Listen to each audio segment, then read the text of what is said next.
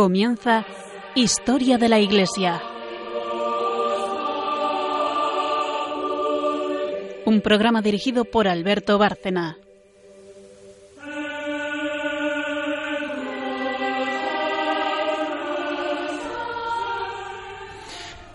Buenas noches oyentes de Radio María y de Historia de la Iglesia. Volvemos a estar hoy los tres colaboradores que lo hacemos. Buenas noches María Ornedo. Buenas noches. Buenas noches Carmen Turdemontis. Buenas noches. Y buenas noches a todos nuestros oyentes.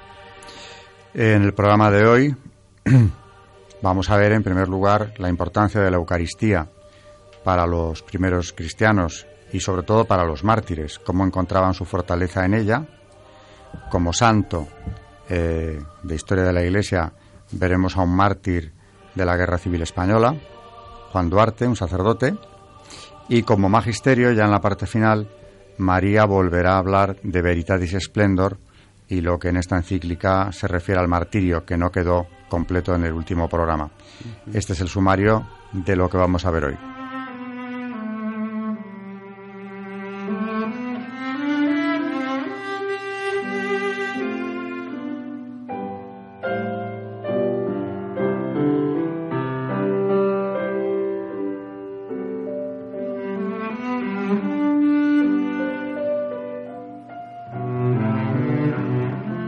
Pues como decía ahora, precisamente es importante destacar la importancia que la Eucaristía tuvo para aquellos mártires y en realidad ha tenido para los de todos los tiempos, porque siempre han encontrado su fortaleza eh, precisamente en el sacramento eucarístico.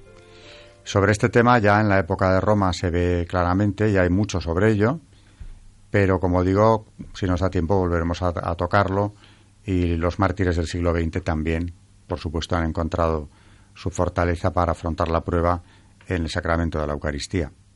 Sobre esto, eh, Carmen, cuéntanos ya en tiempos de Roma eh, qué importancia se le daba y cuántos mártires se agarraron precisamente a esto, si, si tuvieron oportunidad, que no todos la tuvieron, para afrontar la, la prueba. En la vida de los primeros cristianos y en sus escritos encontramos muchos rastros de una singular fe eucarística, gracias a la cual encontraban la fuerza espiritual necesaria para desarrollar la vida cristiana en plenitud. En las cartas de San Ignacio de Antioquía, la Eucaristía ocupa un lugar central. La preside el obispo, se invoca a Dios con una oración en común, oficial y litúrgica. Es la oración del obispo unida a la de toda la Iglesia.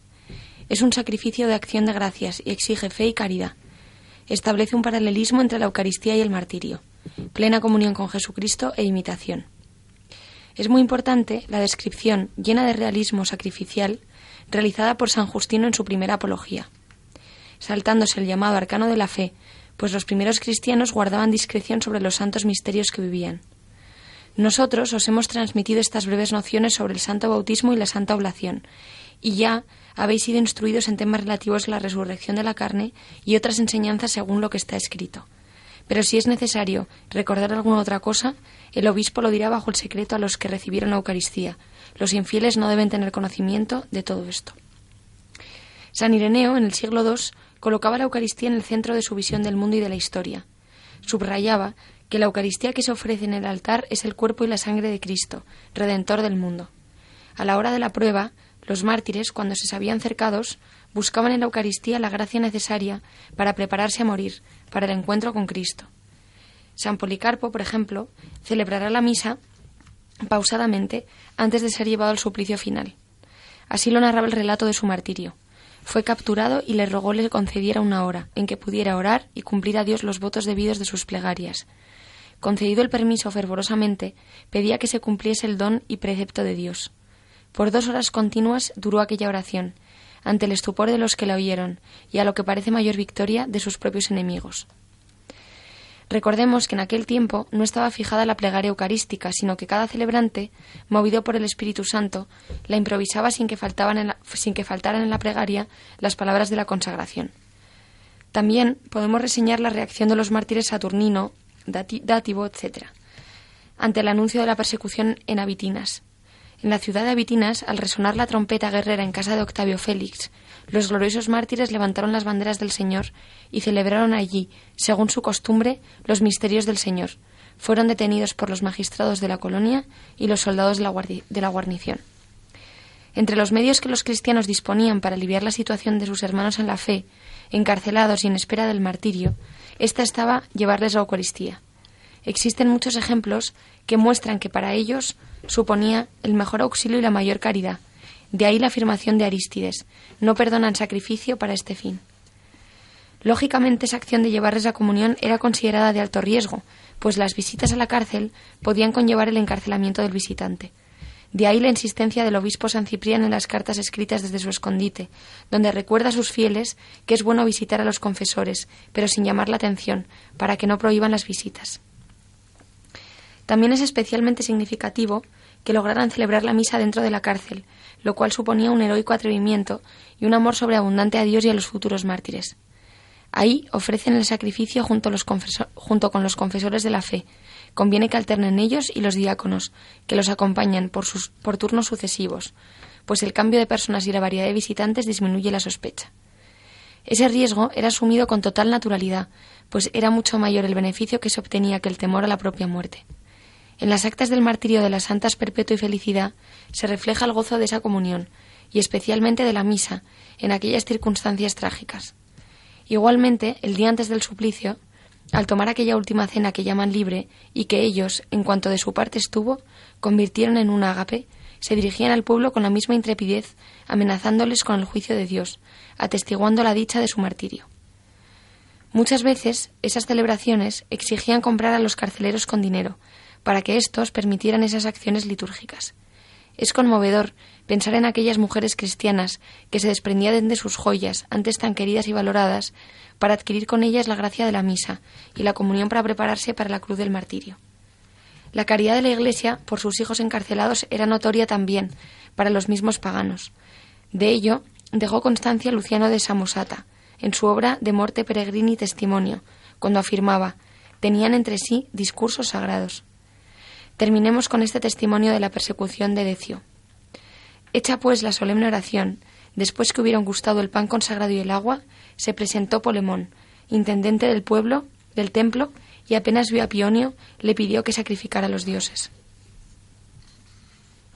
Pues efectivamente vemos como hay muchos testimonios que nos hablan de esa importancia eh, que tenía para ellos la Eucaristía. Yo recordaba, y aquí en el programa seguramente alguna vez lo hemos hablado, eh, el episodio de las eh, adoratrices que sufrieron el martirio aquí en la guerra civil, a las que llamaron después los ángeles de la costanilla, porque las sacaron de la costanilla de los ángeles, donde se habían refugiado al ser expulsadas de su convento de Madrid, y cómo eh, al llegar al lugar donde iban a ser asesinadas, la superiora les fue dando la comunión a todas ellas una por una antes de bajarse del, del camión en el que las trasladaron. Claro que aquí no solamente la fortaleza del, del, de la Eucaristía queda de manifiesto, sino que, claro, evidentemente la superiora lo que buscaba con esto es que no fueran profanadas las formas que había guardado hasta el último momento y viendo que ya iban a morir, pues las repartió entre ellas. Pero que salían confortadas después de la comunión también es un hecho que, que constatan los testigos de, su muerte.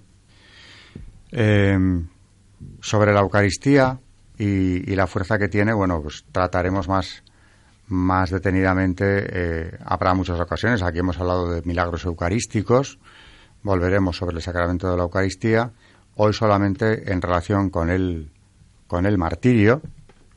Hay algo que también eh, subrayaremos si tenemos tiempo y si no, pues en el próximo programa que es la desolación de los cristianos cuando les quedó prohibida la Eucaristía, que sintieron como una de las más duras pruebas de la persecución.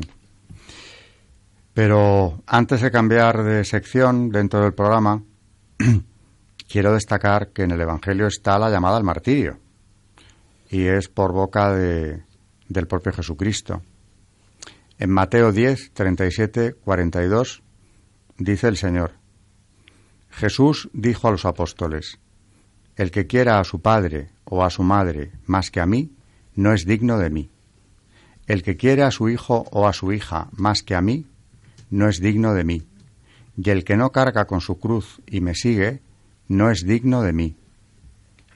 el que encuentre su vida la perderá, y el que pierda su vida por mí la encontrará. Eh, la opción de los mártires era, por lo tanto, una opción que estaba muy clara desde los tiempos eh, de la primera predicación, de la predicación del propio Jesucristo. Vamos a hacer una, una primera pausa para irnos al santo que hoy, que hoy Carmen nos va a traer y luego ya, como dije en el sumario, pasaremos o María nos volverá a hablar del magisterio eh, en relación con los mártires también.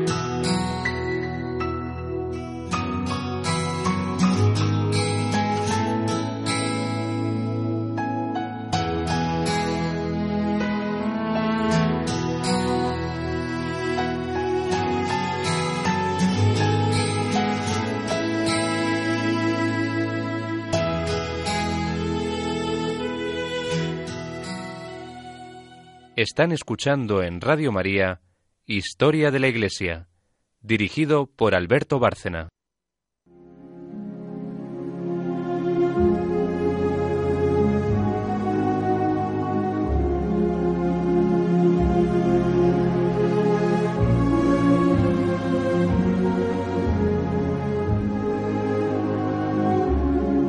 Santos en la historia de la Iglesia.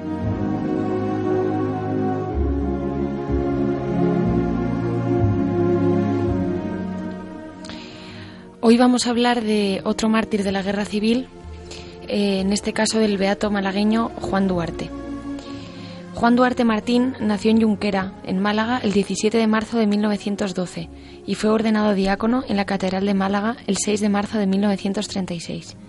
Su detención ocurrió el 7 de noviembre de 1936 por la delación de alguien que tras un registro fallido llevado a cabo en su casa le vio asomarse a una pequeña ventana para respirar aire puro después de varias horas sin luz ni ventilación, en una pequeña pocilga que le había servido de escondite.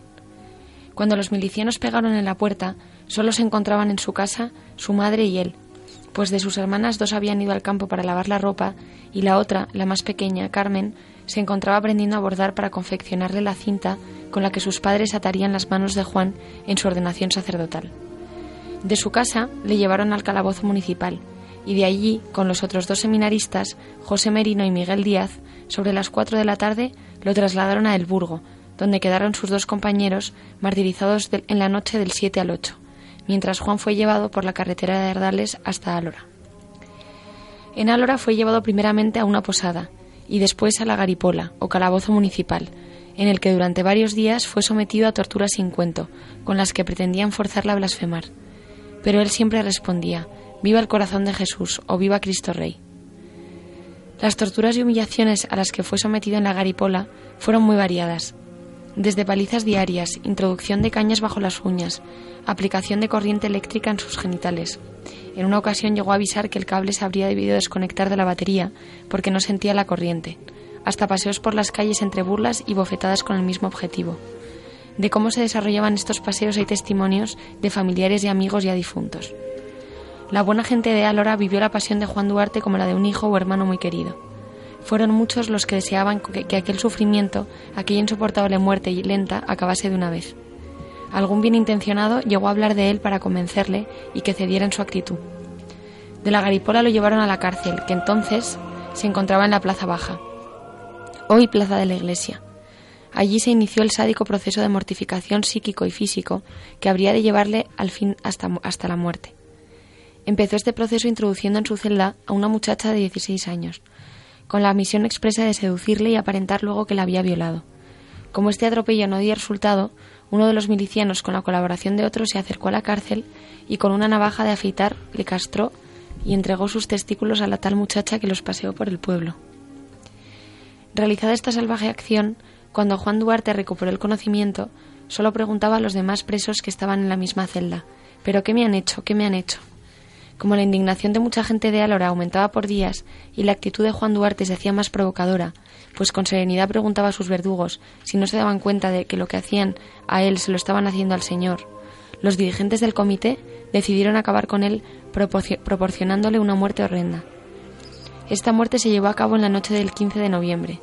Lo bajaron al arroyo Bujía, a kilómetro y medio de la estación de Álora, y allí, a unos 10 metros del puente de la carretera, lo tumbaron en el suelo y con un machete lo abrieron en canal de abajo arriba, le llenaron de gasolina el vientre y el estómago y luego se le prendieron fuego. Durante este último tormento, Juan Duarte solo decía, Yo os perdono y pido que Dios os perdone. Viva Cristo Rey. Las últimas palabras que salieron de su boca con los ojos bien abiertos y mirando al cielo fueron, Ya lo estoy viendo, ya lo estoy viendo. Los mismos que intervinieron en su muerte contaron luego en el pueblo que uno de ellos le interpeló, ¿Qué estás viendo tú? Y acto seguido le descargó su pistola en la cabeza. Pocos meses después, el 3 de mayo, su padre, hermanos y otros familiares se presentaron en Álora para exhumar su cuerpo, fácil de encontrar bajo la arena, pues había sido enterrado por unos vecinos a tan poca profundidad que su hermano José, como él mismo contó, con solo escarbar con sus manos topó enseguida con sus restos. Una mujer que estuvo presente en aquella exhumación y que lo vio todo, refirió que su sangre no aparecía como derramada en su ropa, sino cuajada formando bolas, lo que viene a confirmar que fue efectivamente quemado después de abrirle el vientre y el estómago. Su cadáver fue trasladado al cementerio de Junquera, donde estuvo hasta su traslado al templo parroquial. Fue beatificado en Roma el 28 de octubre de 2007.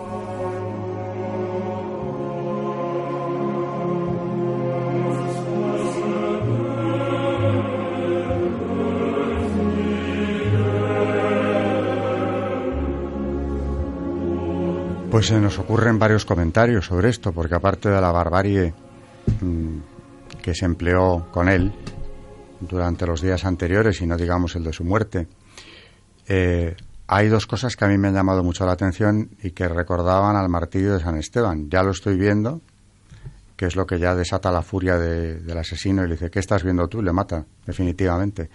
Pero él, con los ojos bien abiertos, decía, lo estoy viendo. Eh, ¿Qué estaría viendo, María? ¿Tú qué crees? El cielo abierto como San Esteban. Como lo que nos cuenta el martirio de San Esteban. Eh, y por otro lado, también destacar que en ese momento atroz, porque yo no he visto muchos, alguno parecido, pero martirios como este, eh, pocas veces, ¿no? Qué barbaridad. en ese momento terrible, decir que les perdonaba, ante todo eso, más lo que ya le habían hecho. O sea que si hay un mártir, desde luego, prototípico de mártir, es este, este jovencísimo, porque tenía 24 años aproximadamente, ¿no? cuando lo matan, este jovencísimo mártir que no llegó a ordenarse, aunque era era su, su voluntad y era lo que iba a ser en breve, muere perdonando y muere con esa asistencia del cielo porque ve el cielo. Probablemente eso de ya lo estoy viendo indica que estaba viendo, si no era el cielo, pues al, propio Dios, a Jesucristo. En fin, muere con una visión eh, beatífica y muere perdonando. Es las características del mártir que una vez más se concentran en, en cada acto del martirio. Verdaderamente hay una asistencia muy grande del Espíritu Santo, porque si no, es que no, no es posible, no es posible, porque las vejaciones que le han hecho a este hombre no, no, no cabe en, cabeza humana, ¿no? Es verdad que dicen que el mal es destructor de sí mismo. Y, y, bueno, es que yo creo que el mal es como un pozo sin fondo, no tiene fin. El ensañamiento eh, empiezas a ver eh, testimonios de mártires y es que no hay, no hay fin para ello, no, no sé, es un, una manera espeluznante, ¿no? De... Ahora, también hay otra enseñanza, aparte de la asistencia divina que, reciben los mártires, y es que ahora que lo dices, por mucho que profundizaran en la barbarie contra ellos, eh, no podían con ellos. No. no había fuerza humana que les apartara eh, de Dios. Porque aquí ya más, bueno, hemos visto aquí, desde que estamos haciendo los programas de mártires, otros ejemplos también terribles de la antigüedad y de, bueno, de cualquier época, ¿no? Pero por más que se intentara, y, vemos que eran imaginativos a la hora de buscar métodos terribles para apartarles de Dios, no lo conseguían. O sea, que esa cima que dices tú, que es el mal, era totalmente impotente ante la unión del mártir, la unión que el mártir buscaba con Dios. Yo creo que el mártir tiene una mm, conciencia de que eh, hemos ganado. O sea, el mártir ha ganado, ha ganado ya, porque el Señor se lo ha hecho saber, se lo ha hecho saber. Y muchas veces que nosotros lo comentamos, no solamente con la historia de los mártires, mm, bueno, de toda la historia de, de la Iglesia, ¿no? Sino las posibilidades que, existen incluso hoy en día, que estamos asistiendo a tantísimos martirios. Y bueno, siempre hay una cosa que tranquiliza, o por lo menos yo lo veo en cada testimonio de, mártires que hemos estado viendo, tantos de ellos, y es la confianza en que, en que hemos, o sea, hemos ganado. Cristo ha resucitado ya es que vamos con el ganador, como, como digo. Esto es una, mm, una gran confianza, una gran tranquilidad y una gran alegría, porque ver a esta gente con las, las barbaridades que les hacían, siempre alegres y siempre perdonando. O sea que esto nos, nos da muchísima confianza y, y nos da muchísima esperanza, porque si acaso algún día tenemos nosotros la, la gloria de poder llegar a ser mártires, pues tenemos este ejemplo de que nosotros no nos va a fallar nunca la confianza en Dios. Él te está dando fuerzas y te está sosteniendo en ese momento. Qué tranquilidad y qué victoria que ya tenemos. Y, y queda claro del relato de estos martirios que no hay fuerza que pueda apartar al cristiano que quiere agarrarse a él, no hay fuerza que lo pueda apartar de Dios, porque todo lo que digo, ¿no? Lo que estamos viendo aquí en esta serie de programas, concretamente el martirio de hoy, pues eh, vamos solamente desde una perspectiva humana diríamos no hay quien aguante esto. es inexplicable. Y fíjate, ¿no? Carmen, tú. Pues a mí yo creo que ya hemos hablado de este autor varias veces pero me recuerda mucho al, al, libro que hemos, yo creo que lo hemos citado alguna vez de Hat Hat, de Tenga usted éxito en su muerte, que al final dice que solamente hay dos caminos, ¿no? Porque, bueno, todos nos vamos a morir y que solo te puedes morir de dos maneras. Em, y lo va desarrollando a lo largo de todo el libro. Eh, y hay un, dice, de, eh, te puedes morir o bien suicidándote, ¿no? ¿no? No solamente el suicidio de matarte a ti mismo, sino poco a poco yéndote, pues eso, perdiendo o entregando tu vida, que sería el martirio, que como ya hemos hablado muchas veces, no solamente es un martirio de sangre, también pueden, hay muchos tipos de martirios también. Y hay un, hay un párrafo, que no sé si os parece bien que os lo lea, que me parece muy bonito. Dice, qué extraña inversión. Solo dando la vida no la perdemos, solo inmolándola no la destruimos. Parece todo lo mismo y no hay nada más opuesto. Es incluso la oposición más fuerte, el absurdo radical por un lado, la verdad exigente por el otro, la negación llevada hasta la propia muerte, el testimonio dado hasta la propia muerte. No tener razones válidas para vivir es condenarse al suicidio, pero tener razones para vivir es obligarse al martirio, a resistir por dichas razones hasta la sangre, y sólo esa disposición al martirio nos impide deslizarnos por la pendiente suicida. La muerte está al final del camino, pero sólo uno de ellos es digno, sólo uno es el camino de la vida. El derecho a morir es una dignidad relativa, es solo una incitación al asesinato y contiene ya en sí mismo el asesinato de la verdad.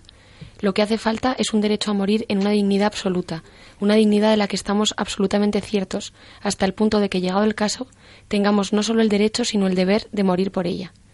Esta llamada al martirio no es, no es la llamada de un espíritu viejo, triste y despreciador de las bellezas de la tierra. Por el contrario, es la llamada del espíritu de la infancia. Los niños juegan a los caballeros, las niñas a las princesas. Desean un señor a quien prestar juramento de fidelidad. Quieren un reino que defender, una dama por la que arriesgar la vida, un príncipe encantado a quien abandonarse enteramente. Desean entablar un combate, ya sea con fuerza guerrera, ya sea con paciencia maternal, donde hacer gala de su valentía hasta el final. Ahora bien, nosotros les hacemos creer a los niños que ese señor, ese reino, esa dama y ese príncipe encantado, ese combate extraordinario contra el dragón no existen y que deben imaginarlos. Nos equivocamos. Existen sin lugar a dudas y debemos seguirlos. El cuento de hadas no es lo bastante maravilloso, la novela de caballerías no es lo bastante rica en hazañas en comparación con aquello a lo que nos arrastra lo real. Qué buena meditación que el mártir, eh, camino de la muerte, se está agarrando a la vida, mm. a la vida verdadera. Bueno, pues vamos a pasar ya enseguida a, la última sección del programa, al magisterio, donde, como dije en el sumario, volveremos sobre el martirio y sobre la encíclica Veritatis Splendor.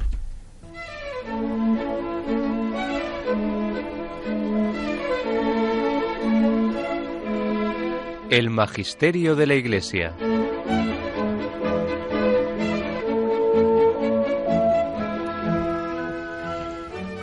El último día nos quedamos dentro de la encíclica Veritatis Splendor, el esplendor de la verdad, que es la décima carta encíclica de San Juan Pablo II. Eh, recordamos el punto 93, que era el último que, que estudiamos, que dice, el martirio es un signo preclaro de la santidad de la Iglesia. La fidelidad a la ley santa de Dios, atestiguada con la muerte, es anuncio solemne y compromiso misionero usque ad sanguinem, para que el esplendor de la verdad moral no sea ofuscado en las costumbres y en la mentalidad de las personas y de la sociedad.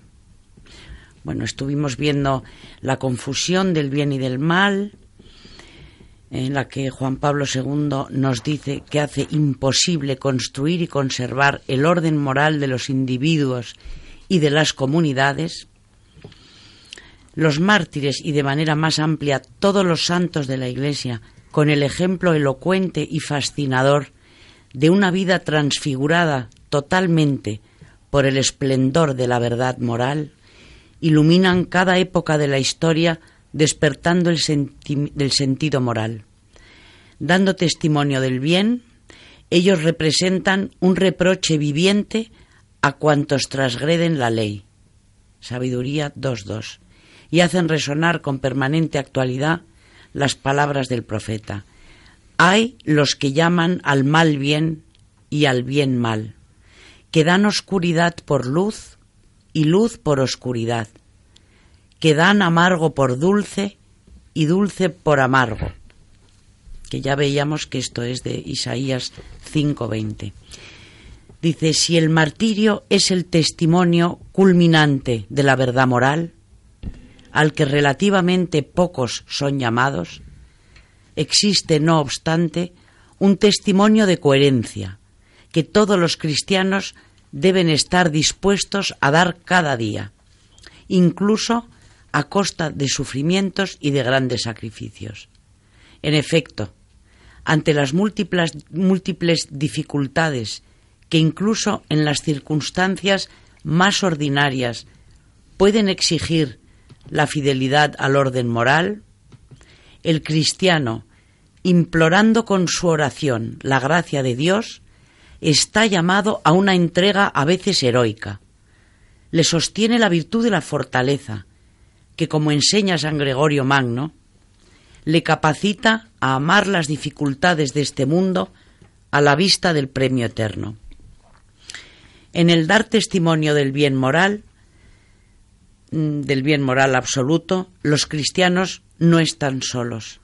Encuentran una confirmación en el sentido moral de los pueblos y en las grandes tradiciones religiosas y sapienciales del Occidente y del Oriente, que ponen de relieve la acción interior y misteriosa del Espíritu de Dios. Pueda aplicarse a todos la expresión del poeta latino Juvenal. Considera el mayor crimen preferir la supervivencia al pudor y por amor de la vida perder el sentido del vivir. La voz de la conciencia ha recordado siempre sin ambigüedad que hay verdades y valores morales por los cuales se debe estar dispuesto a dar incluso la vida. La palabra, y sobre todo en el sacrificio de la vida por el valor moral, la Iglesia da el mismo testimonio de aquella verdad, que presente ya en la creación, resplandece plenamente en el rostro de Cristo. Sabemos, dice San Justino, que también han sido odiados y matados aquellos que han seguido las doctrinas de los estoicos, por el hecho de que han demostrado sabiduría, al menos en la formulación de la doctrina moral, gracias a la semilla del verbo que está en toda raza humana.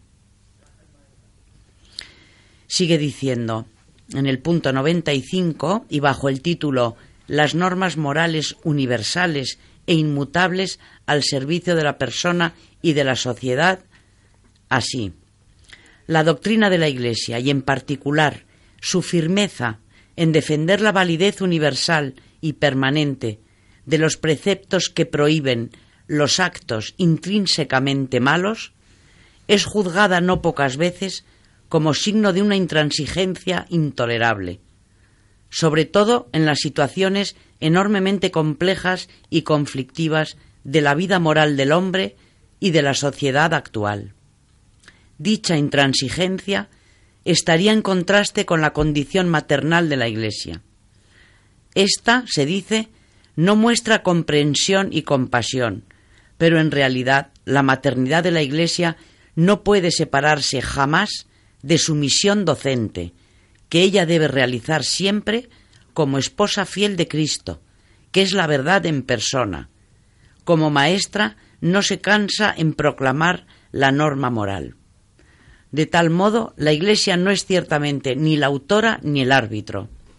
En obediencia a la verdad que es Cristo, cuya imagen se refleja en la naturaleza y en la dignidad de la persona humana, la Iglesia interpreta la norma moral y propone a todos los hombres de buena voluntad, sin escoger, sin esconder las exigencias de radicalidad y de perfección. Porque en realidad la verdadera comprensión y genuina compasión deben significar amor a la persona, a su verdadero bien, a su libertad auténtica. Dice al final, la Iglesia, que jamás podrá renunciar al principio de la verdad y de la coherencia, según el cual no acepta llamar bien al mal y mal al bien, ha de estar siempre atenta a no quebrar la caña cascada ni apagar el pabilo vacilante. Isaías 42.3. El Papa Pablo VI ya había escrito, no disminuir en nada la doctrina salvadora de Cristo es una forma inminente de caridad hacia las almas, pero ello ha de ir acompañado siempre con la paciencia y la bondad de la que el Señor mismo ha dado ejemplo en su trato con los hombres. Al venir no para juzgar, sino para salvar. Él fue ciertamente intransigente con el mal, pero misericordioso hacia las personas. Pues una defensa muy clara de la ley natural, convertida ya, como dijo Benedicto XVI, en una peculiaridad católica, porque como también denuncia ahí, el relativismo, que no hace más que destruir a la persona, ya se empezaba a imponer en tiempos de Juan Pablo II con gran fuerza, realmente llevaba tiempo imponiéndose, no como ahora, pero qué interesante cuando dice, citando la escritura, que eh, mucho cuidado con aquellos que presentan lo dulce como amargo, lo amargo como dulce, lo bueno como malo, lo malo como bueno. Porque ahora ya asistimos desde el relativismo a una total inversión del orden natural que se presenta como lo bueno eh, a partir de qué? Pues de unos falsos acuerdos o consensos, de los que otro día podríamos hablar también, pero muy en contra de la ley natural, que es eh, lo que está alertando aquí o de lo que está alertando eh, el Papa en esta encíclica. Y todo a partir de qué? Pues de la opción radical por el bien, la verdad y la belleza del mártir, que como decía Carmen también antes hablando de, del filósofo de Fabrice Ashat, ha optado por la vida, la verdadera vida, que en este caso es eh, darla por Jesucristo. Y, además es muy importante porque es que parece que está escrito para hoy, ¿no? Como siempre, es verdad que el magisterio de la Iglesia se adelanta. Se, adelanta a los acontecimientos, porque eh, yo creo que esto que acaba de decir Alberto de Isaías 5:20, hay los que llaman al mal bien y al bien mal. Y luego lo que sigue diciendo Juan Pablo II, eh, tan importante, porque mm, dice, es que este, este testimonio mm, tiene que ser cada día, o sea, el testimonio de la coherencia al que todos estamos llamados y al que debemos estar dispuestos a dar cada día, incluso a costa de sufrimientos y de grandes sacrificios. Yo creo que es que mm, esto es un ejemplo apabullante de lo que estamos viviendo hoy. Y no podemos claudicar. Eh, San Juan Pablo II lo que tiene en su magisterio, que es clarísimo, es que nos recuerda constantemente cuáles son los derechos de Dios, las obligaciones del cristiano. Vamos a hacer una última pausa antes de acabar el programa en el que comentaremos pues todo lo que hemos ido viendo en él.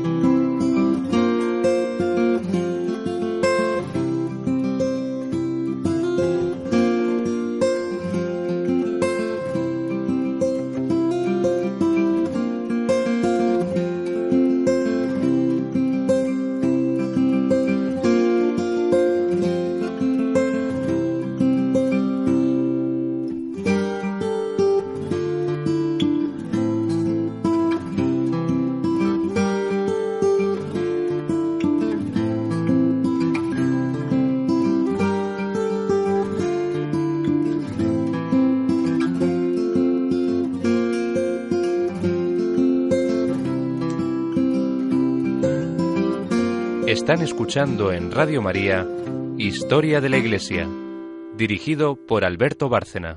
Antes de pasar al comentario final sobre, sobre el programa, María traía algo que también era de, de muchísimo interés comentar. Sobre, es un escrito de Tertuliano donde habla de algo que hoy ha quedado muy de manifiesto en este programa, el odio a los cristianos. ¿De dónde arranca ese odio eh, que les ha hecho ser objeto en ocasiones de martirios o de tratamientos tan salvajes como el que veíamos en el santo de hoy, ¿no? Tertuliano nos da alguna clave. Mm, cuéntanos, María. Eh, hablando de... Bueno, es en un, libro que se llama El Testimonio del Alma, de Tertuliano a los paganos, y en el primer libro, el libro primero a los paganos, dice así en el punto número uno, las causas del odio a los cristianos. Dice, es evidente el testimonio de vuestra ignorancia, la cual al defender la injusticia es ella misma vencida, pues todos los que con vosotros antes ignoraban y también con vosotros odiaban, a todos ellos ahora les acontece lo mismo, que comienzan a saber, y dejan de odiar los que dejan de ignorar. Es más, se hacen ellos mismos los que odiaban y comienzan a odiar lo que antes habían sido. Así pues, os quejáis de que el número de cristianos aumenta a diario. Vociferáis, diciendo que se han apoderado de la ciudad, que hay cristianos en los campos, en las aldeas, en las islas. Os doléis de que personas de todo sexo, edad, dignidad, se han pasado al otro bando, como si fuera un desastre. Y por eso mismo no os animáis a considerar que algún bien escondido habrá en ello pues no se desea conocer con rectitud, ni es agradable experimentar de cerca la sospecha. Solo en este caso la curiosidad humana se ha ofuscado. Deseáis ignorar lo que otros se alegran de haber encontrado. Preferís desconocer, porque ya habéis concebido el odio, como si estuvierais seguros de que no odiaríais si supierais. Pero si no se encuentra ninguna causa del odio, será bueno apartarse de la injusticia cometida. Y si por el contrario se encuentra una causa, nada se le restará al odio, porque entonces se añadirá el conocimiento de la verdad a la justicia, a no ser que avergüence retractarse o de pereza excusarse. Sé perfectamente con qué argumento soléis contestar al testimonio de nuestro crecimiento no porque muchos se conviertan a una cosa y ésta los arrastre, se juzga que es buena. También yo he conocido el cambio de intención a las malas costumbres. ¿Cuántos son los desertores de la vida buena? ¿Cuántos los tránsfugas hacia el mal? Muchos, incluso la mayoría de buena fe, conforme se acerca el final de los tiempos. Sin embargo, esta comparación es poco ordenada pues a todos les consta el mal de tal manera que no se atreverán a defenderlo en lugar del bien, incluso aquellos que se aproximan a aquel y pasan del bien al mal. En consecuencia, tratan de esconderse, evitan aparecer en público. Apresados tiemblan, acusados niegan. Cuando son torturados, o no siempre o fácilmente confiesan mas ciertamente cuando son condenados se entristecen. Tienen temor para con sus torpezas, para con sus impiedades, vergüenza. Se demuestran a sí mismos lo que eran y achacan al destino su paso de la inocencia a la mala conciencia. No admiten que el mal sea suyo, puesto que no lo pueden negar. Pero los cristianos, ¿por qué se comportan así? Ninguno se avergüenza, ninguno se arrepiente, salvo de su vida pasada. Si uno es delatado, se alegra. Si es detenido, no se resiste. Si es acusado, no se defiende. Interrogado, confiesa. Condenado, se alegra. ¿Qué mal es este en el que la naturaleza del mal desaparece? Pues como comentario final ya nos queda muy, muy poco tiempo de programa, ¿no? hay muchísimos temas ahora mismo eh, que han salido a relucir. ¿Qué queríais comentar sobre todo esto? Pues que ya Tertuliano avanza la alegría del mártir, por ejemplo. Y la valentía y el que no te importe nada dar razón, como decía ¿no? San Juan Pablo II, razón de tu esperanza, razón de tu fe.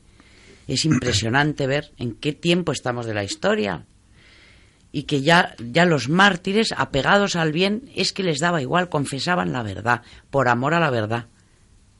Y no les importaba nada lo que luego les fuera a pasar, ¿no? Y también me ha llamado mucho la atención ver el ensañamiento y el odio hacia el cristiano, que lo estamos viendo hoy en los mártires de, de este siglo, ¿no? ¿Por, ¿Por, qué ese odio? ¿Qué produce? ¿Qué, Dice Tertuliano una cosa interesante, que es que ese odio muchas veces viene de la ignorancia. Y que cuando se les conocía eh, ese odio, cuando se conocía la verdad, eh, empezaba a desaparecer para no avergonzarse, decía a los cristianos, nada más que de su vida pasada, pero no de su, de su fe, de adherirse a la fe eh, cristiana. Pero la ignorancia de lo que es el cristiano, de lo que es la verdad, en definitiva, es lo que es causa del odio. Hay más causas, evidentemente. Eh, yo veo eh, muchas veces en la ejecución de los mártires como actúa una fuerza preternatural, porque va contra la naturaleza humana cometer las eh, atrocidades que hemos estado viendo aquí. Va contra la naturaleza humana. El hombre está hecho para el bien. Es imagen de Dios. Luego, cuando actúa de este modo, evidentemente está siguiendo al enemigo del hombre. Está siguiendo al demonio de una forma consciente o no, desde luego, pero no siempre es ignorancia. La fuerza preternatural que guía a estos verdugos muchas veces es tan evidente que si no, no te explicas, no ya que eliminen al que creo tiene una fe distinta, sino la manera en que lo hacían o lo hacen, incluso hoy, ¿no?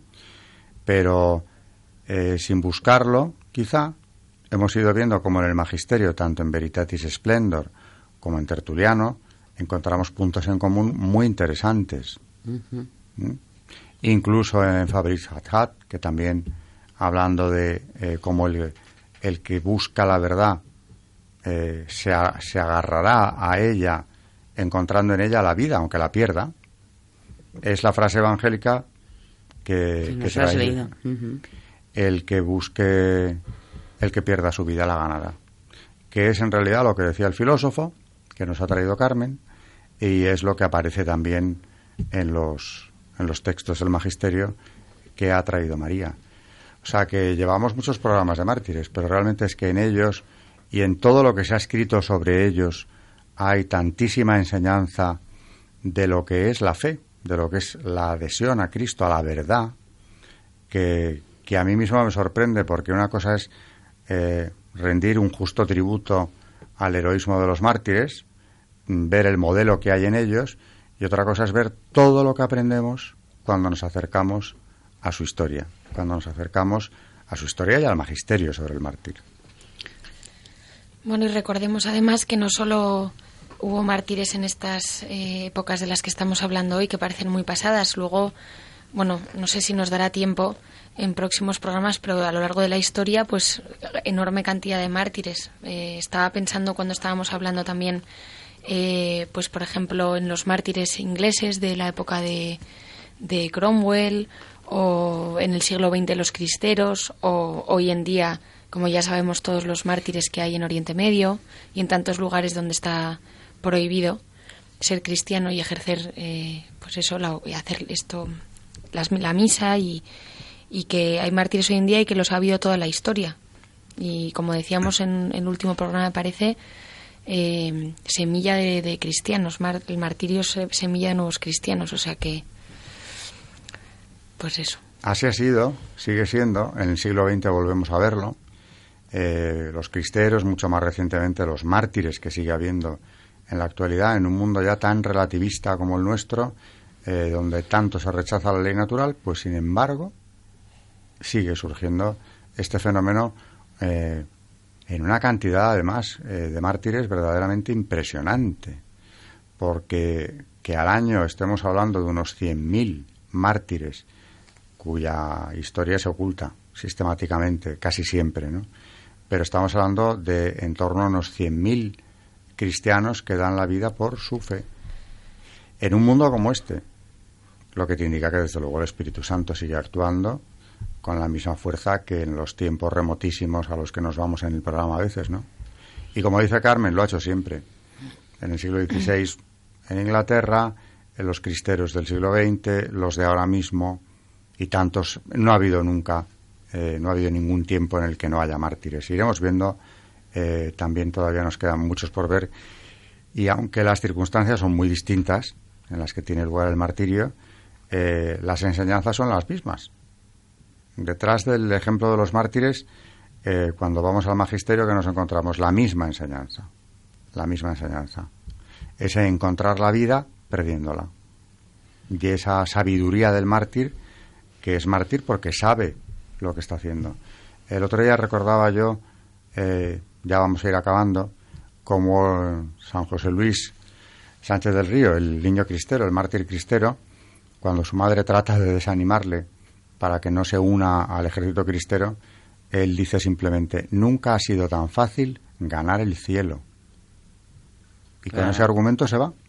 Y claro, pierde la vida muy poco después en circunstancias también terribles. La muerte de, San Joselito, como le llaman en México muchas veces, es verdaderamente atroz también y no flaqueó. Pero ya antes de encontrarse con esa, en esa tesitura tan dura, esa frase que le dice a su madre casi ya en la despedida es, es definitiva. Él sabe que va a encontrar la vida, la vida de verdad. Nunca ha sido tan fácil ganar el cielo. Y no le da más explicaciones, se va.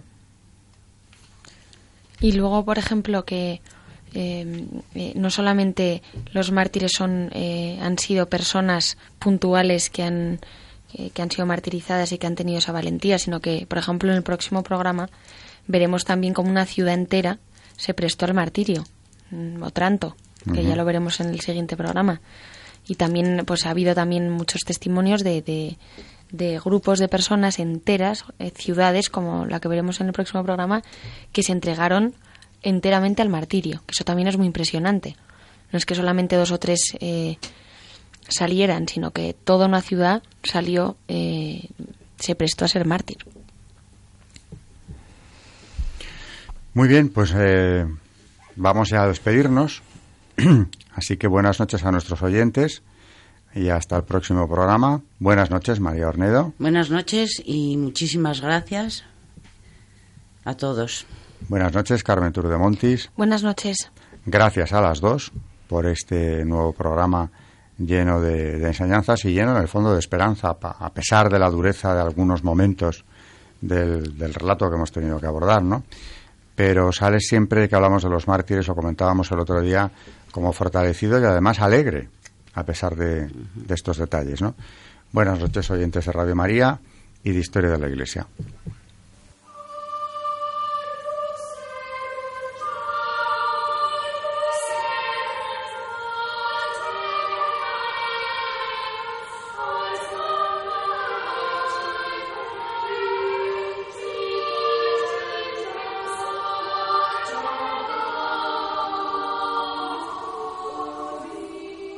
Han escuchado Historia de la Iglesia, un espacio dirigido por Alberto Bárcena.